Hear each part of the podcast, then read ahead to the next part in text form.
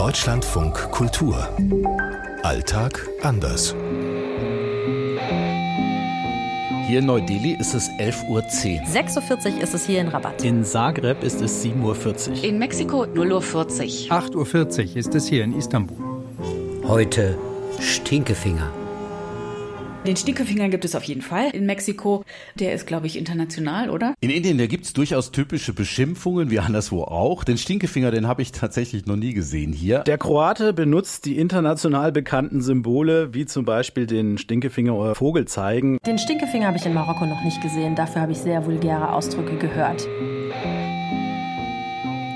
Es gibt jetzt auch in der Türkei nach meinem Eindruck keine wirklich typischen Gesten, was es immer mal gibt. Das ist meistens mit Geräusch verbunden. Das ist so ein nach dem Motto, was willst du denn?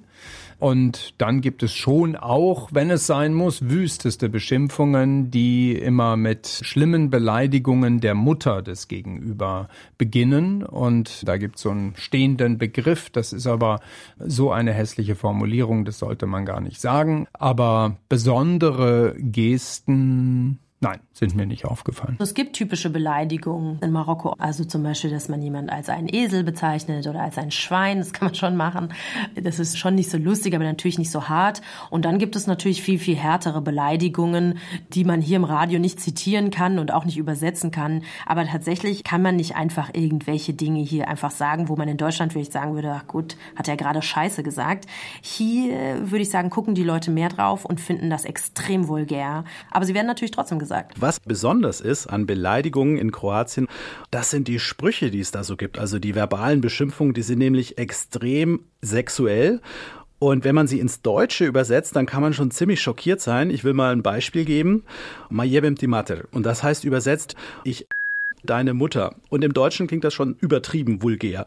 Ist aber im ehemaligen Jugoslawien absoluter Standard. Das sagen viele sehr häufig und auch gebildete Leute sagen das. In Indien beschimpft man sich mit Gata zum Beispiel Esel oder sagt Pagal, hey, du bist verrückt.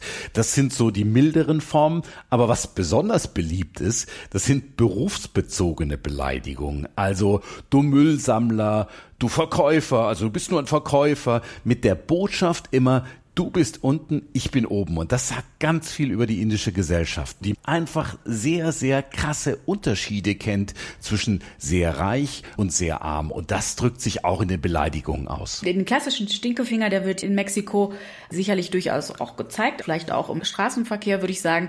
Aber dann gibt es noch diese typische Geste Chinga tu madre, also deine Mutter. Da wird der Ellbogen quasi hochgerissen hinter den Kopf das Zeichen für so ein bisschen die Muskeln spielen lassen. Aber ich würde sagen, das machen aber auch echt nur Männer. Ich habe noch nie eine Frau gesehen, die so diese Geste der Faust hinterm Kopf angewendet hätte. Aus Mexiko Anne Dämmer. Aus Neu-Delhi Peter Hornung. Aus Rabat Dunja Sadaki. Oliver Schosch Zagreb. Aus Istanbul Uwe Lüb. Auseinandersetzungen finden in der Türkei schon verbal statt. Man brüllt sich auch schon mal an, das kann passieren. Und dann gibt es Handbewegungen, die aber eigentlich mehr bedeuten wie, ach, lass mich doch in Ruhe oder geh doch weg. Diese Handbewegung, dass man den Handrücken so ein bisschen ruckartig von sich weist. Ähm, und damit transportiert man dann eben diese ganzen Sachen wie, du hast keine Ahnung, lass mich in Ruhe und ich weiß es sowieso besser.